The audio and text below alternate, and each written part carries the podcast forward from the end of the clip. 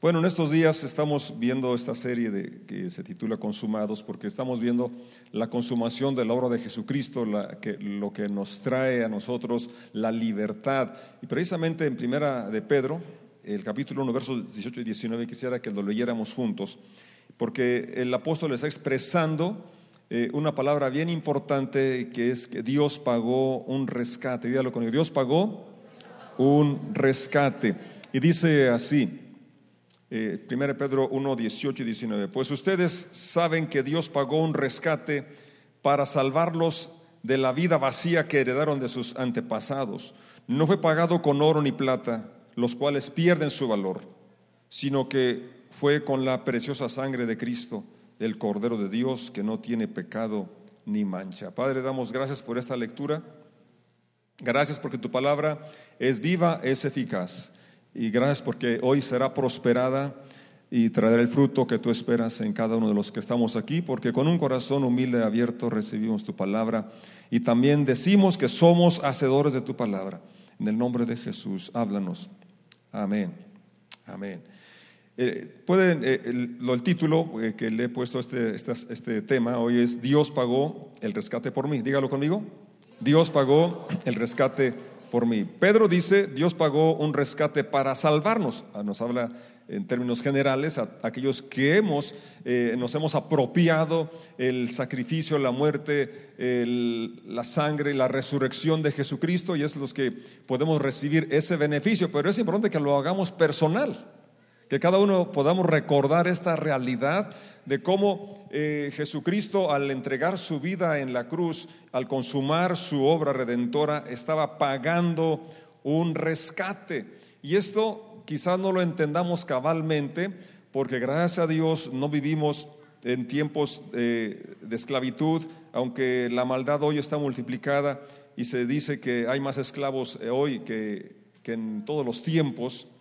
Y es una realidad porque no solamente en forma literal, es decir, eh, personas que son prácticamente esclavos eh, por los salarios que se les pagan, por la vida que viven, pero lo, realidad que todos podemos percibir es la opresión en la que viven personas atadas a un vicio, a, la, a una adicción, y a otras situaciones que subyugan a la, a persona, la limitan y no viven la vida que quisieran vivir, no viven la vida abundante que Cristo ofrece.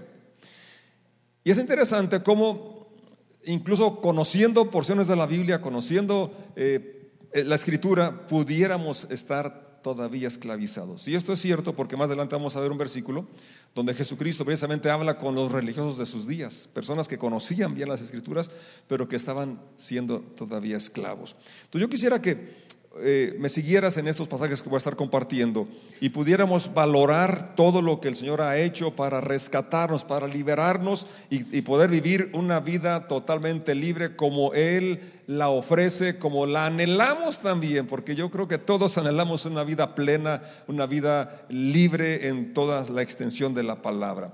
Pero para poder ser libres, el primer paso es entender que fuimos esclavos. O si estás esclavizado, entender que hay algo que te controla, que te domina. Y Romanos capítulo 3, verso 23 hace una declaración absoluta y dice, pues todos hemos pecado. Nadie, por tanto, puede alcanzar la meta gloriosa establecida por Dios. Es decir, en tus fuerzas no se puede alcanzar esa meta. Eh, todos hemos pecado, me incluye a mí, no sé a ti. Pablo se incluyó. Y en esta versión así dice, todos hemos pecado. El texto más conocido, la traducción más conocida, por cuanto todos pecaron. Y parece que Pablo no se incluía. Pero en sus cartas él mismo reconoce la condición, aún con toda la preparación religiosa que tenía y todo su celo religioso, él sabe, reconoció que iba fuera de la voluntad de Dios. E ir fuera de la voluntad de Dios es estar pecando. Y Pablo aquí hace una declaración eh, absoluta y dice, todos hemos pecado. Entonces, es el primer punto donde tenemos que llegar a entender por qué va a rescatarnos Dios eh, o cómo va a rescatar a mí si yo no estoy en pecado. Primero eso es reconocer que como ser humano yo he pecado. Romanos 6, verso 16, aclarando este punto del pecado y cómo el pecado te subyuga, dice así, ¿no se dan cuenta que uno se convierte en esclavo de todo lo que decide obedecer?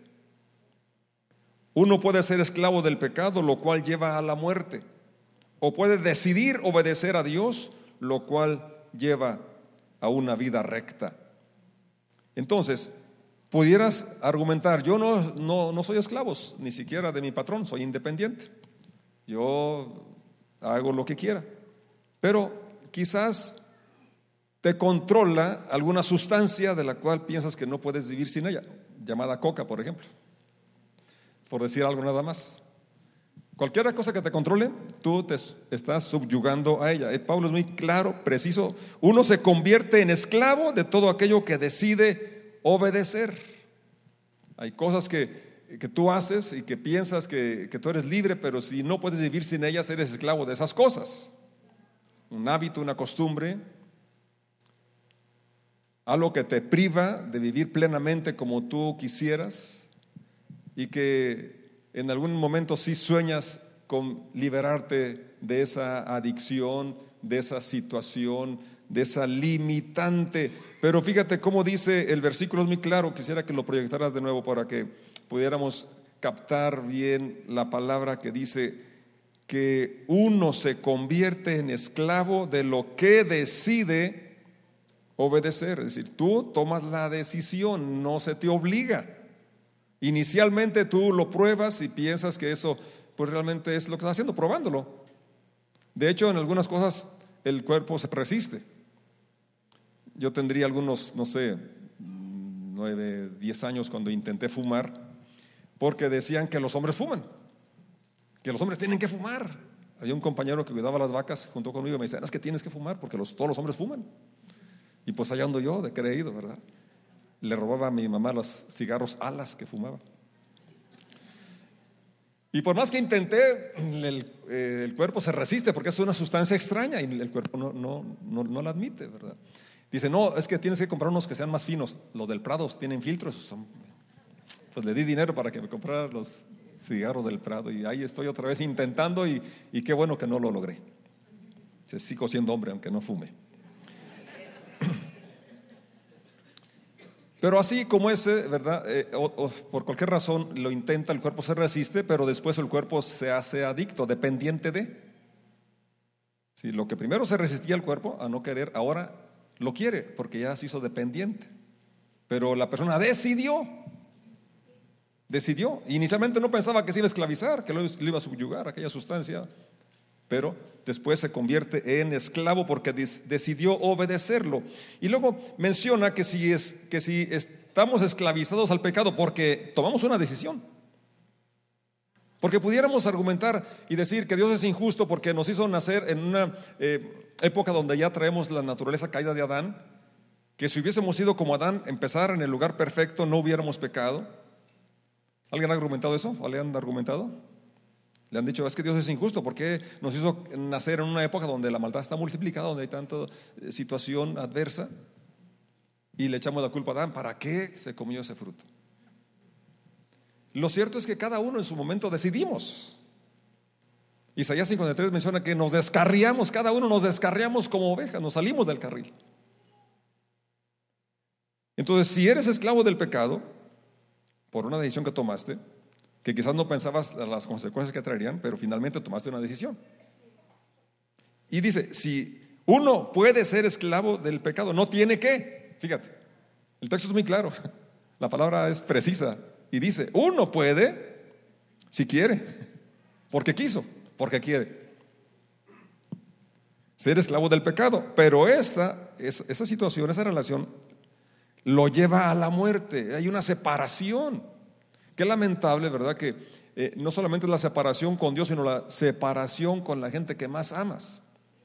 En este breve viaje que, hice a California, eh, encontré buenas noticias y también noticias no muy buenas. Unas buenas es que una, familia eh, que aprecio mucho me estuvieron contando puros victorias, milagros, intervenciones claras de Dios para que pudieran concebir y, y, luego en el parto que se estaba muriendo y cómo Dios intervino para traerla a la vida. Otra persona eh, que le dio un ataque y los doctores lo daban por muerto y Dios lo levantó. Milagros, cosas patentes de la gracia de Dios. Pero también otras tristes, como un primo mío que eh, pregunté por él, quería mirarlo, dice, no, pues es que ella anda de vagabundo. Y su hijo también de vagabundo. Y mi sobrino también. Qué, tremendo, ¿no? Como el pecado te separa de tus seres amados. Dice, lo cual lleva a la muerte, porque muerte es separación. Pero lo más tremendo nos separa de la gloria de Dios. O puede decidir. Tú tienes que decidir y tú decides qué situación estás viviendo, a quién estás rindiendo tu servicio o tu corazón. O puede decidir obedecer a Dios, lo cual lleva a una vida recta. Pedro, en la segunda carta, el verso, capítulo 2, verso 19, también nos dice cómo algunos pueden prometer libertad. De hecho, eh, muchas personas que hoy están esclavizadas a, a una sustancia, a una bebida o a un estilo de vida, fue porque pensaron que eso les traería libertad, les traería satisfacción, les traería realización. Porque el pecado tiene cierto grado de satisfacción o de, placer o de bienestar. Y aunque no digan amén, es una realidad. Porque si no, no tendría atractivo. Si no, no, no, cedería tantas personas a, esas tentaciones. Prometen libertad. ¿Lo, ¿Lo está leyendo conmigo? promete libertad, promete satisfacción, promete, promete realización, promete muchas cosas que no cumple. Pero ellos mismos son esclavos del pecado y de la corrupción. ¿Por qué? Uno es esclavo de aquello que lo controla. Entonces podrían hacer cosas que aparentemente son inofensivas, pero te controlan. Y si te controlas, ya no eres libre. Y si no eres libre, no estás viviendo a la altura de lo que Dios espera que vivas, a la altura de aquello para lo cual Dios pagó un alto precio para que tú disfrutes una vida en libertad.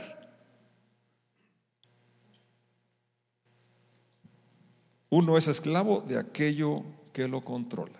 Y esto es muy amplio, ¿verdad? Porque podrías decir, es que yo no mato, no robo. Está bien, pero hay algo que te controla.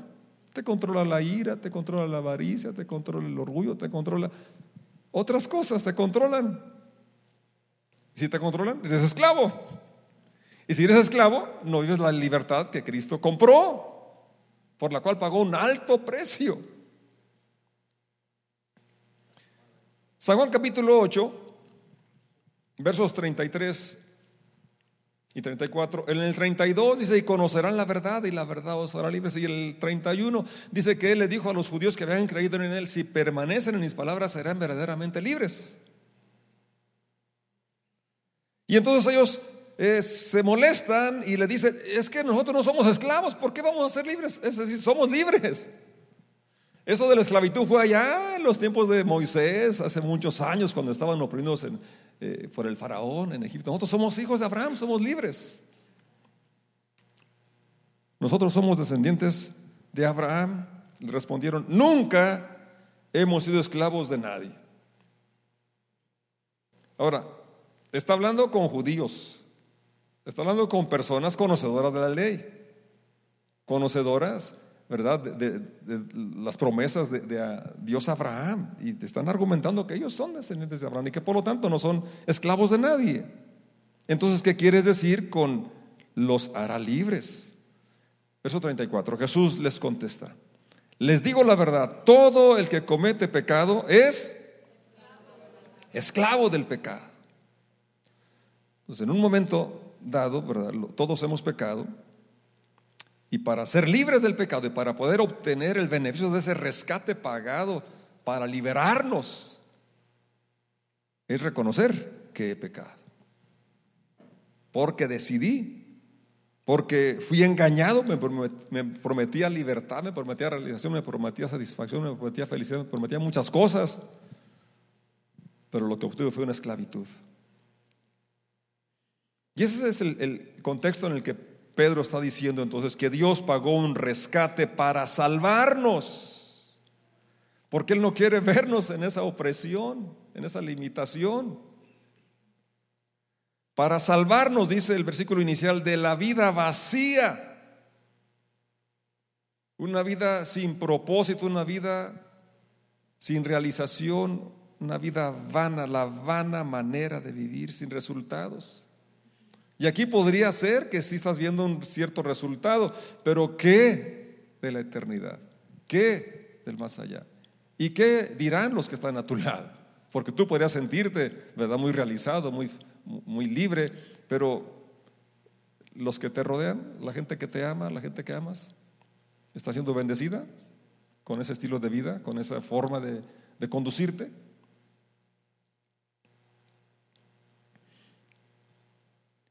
Y para pagar ese rescate no utilizó lo que aquí se considera como más valioso, que es la plata y el oro, pero esto dice, esto pierde su valor.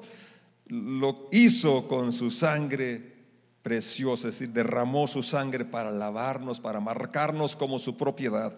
Por eso Pablo escribe a Timoteo en su primera carta y capítulo 2, verso 6, y menciona, Él dio su vida para comprar, comprarles la libertad a todos.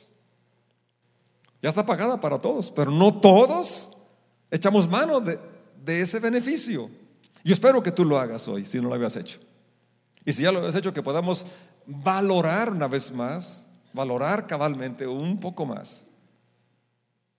Todo lo que Dios pagó, todo lo que Jesús pagó y todo lo que nos concede gracias a este pago total que hizo para que tú y yo tengamos una vida plena, una vida libre. 1 Timoteo 2.6, Él dio su vida para comprarles la libertad a todos. Este es el mensaje que Dios le dio al mundo justo en el momento preciso. Este es el momento preciso para ti. Porque hoy es el día de salvación. Hoy es lo que nos corresponde. Este momento es el que nos toca vivir. No sabes si vas a salir.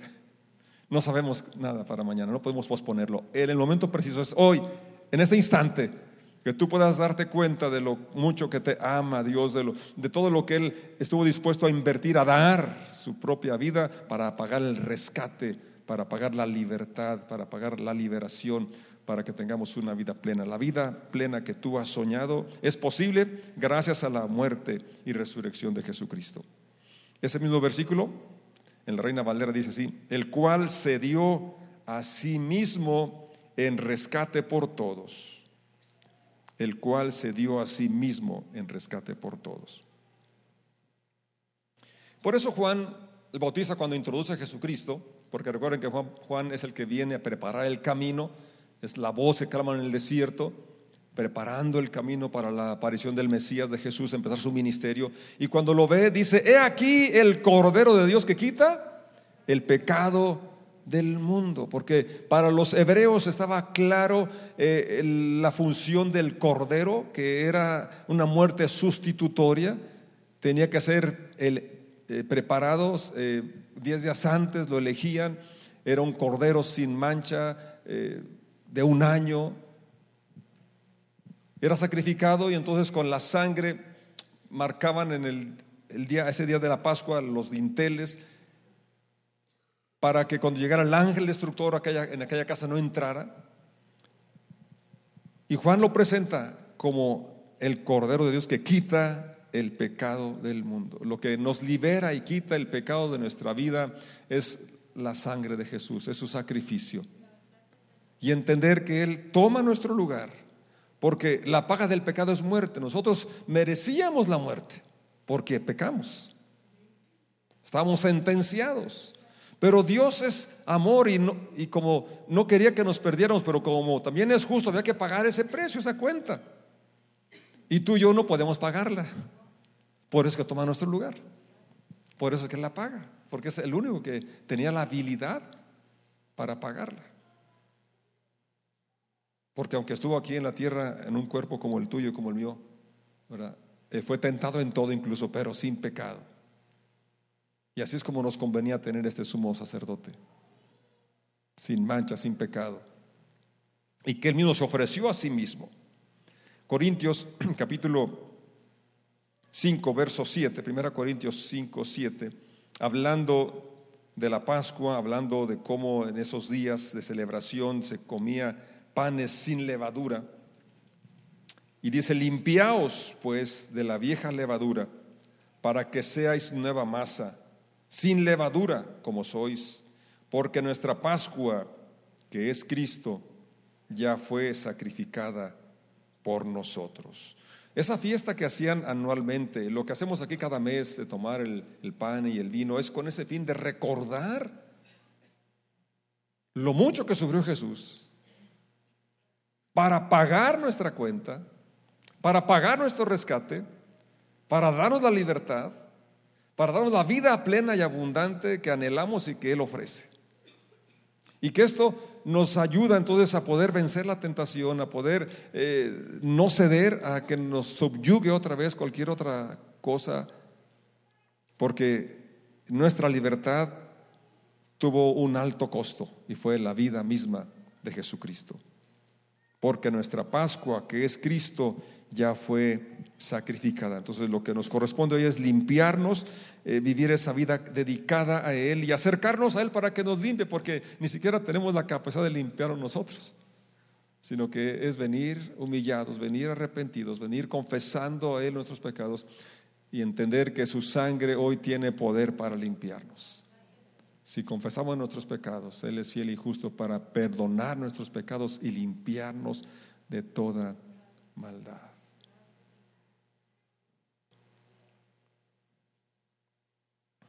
Pedro sigue diciendo, Él mismo cargó nuestros pecados sobre su cuerpo en la cruz para que nosotros podamos estar muertos al pecado y vivir para lo que es recto.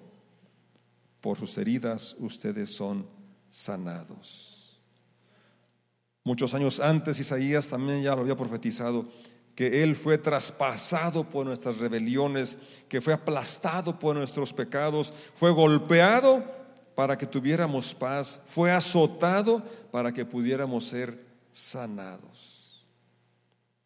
Todo eso es importante recordarlo porque podemos apropiarnos la sanidad a, nuestra, a nuestro cuerpo, sanidad a nuestro espíritu, a nuestra alma, podemos apropiarnos la libertad que Él compró a un alto precio.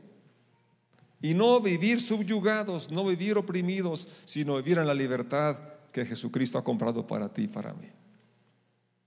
Yo quisiera invitarte a que allí en tu lugar cierres tus ojos y medites en lo que Jesús ha hecho por ti.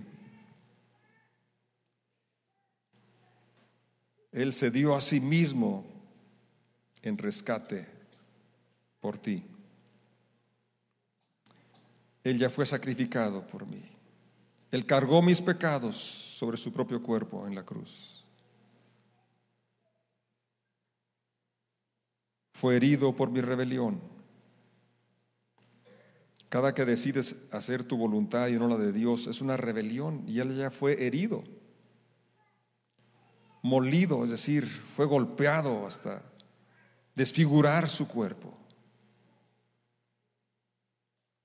Por eso dijo el profeta, verlo hemos más sin atractivo para que lo deseemos, despreciado, desechado varón de dolores, experimentado en quebrantos, molido por nuestros pecados, por mis pecados.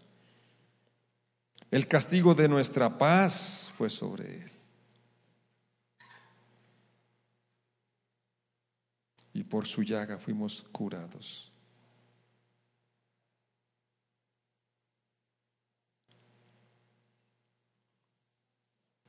¿Qué te está privando de la libertad plena que Dios te ofrece.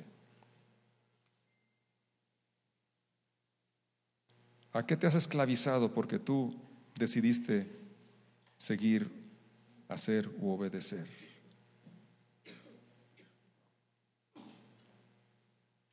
Porque uno es esclavo de aquello que lo controla.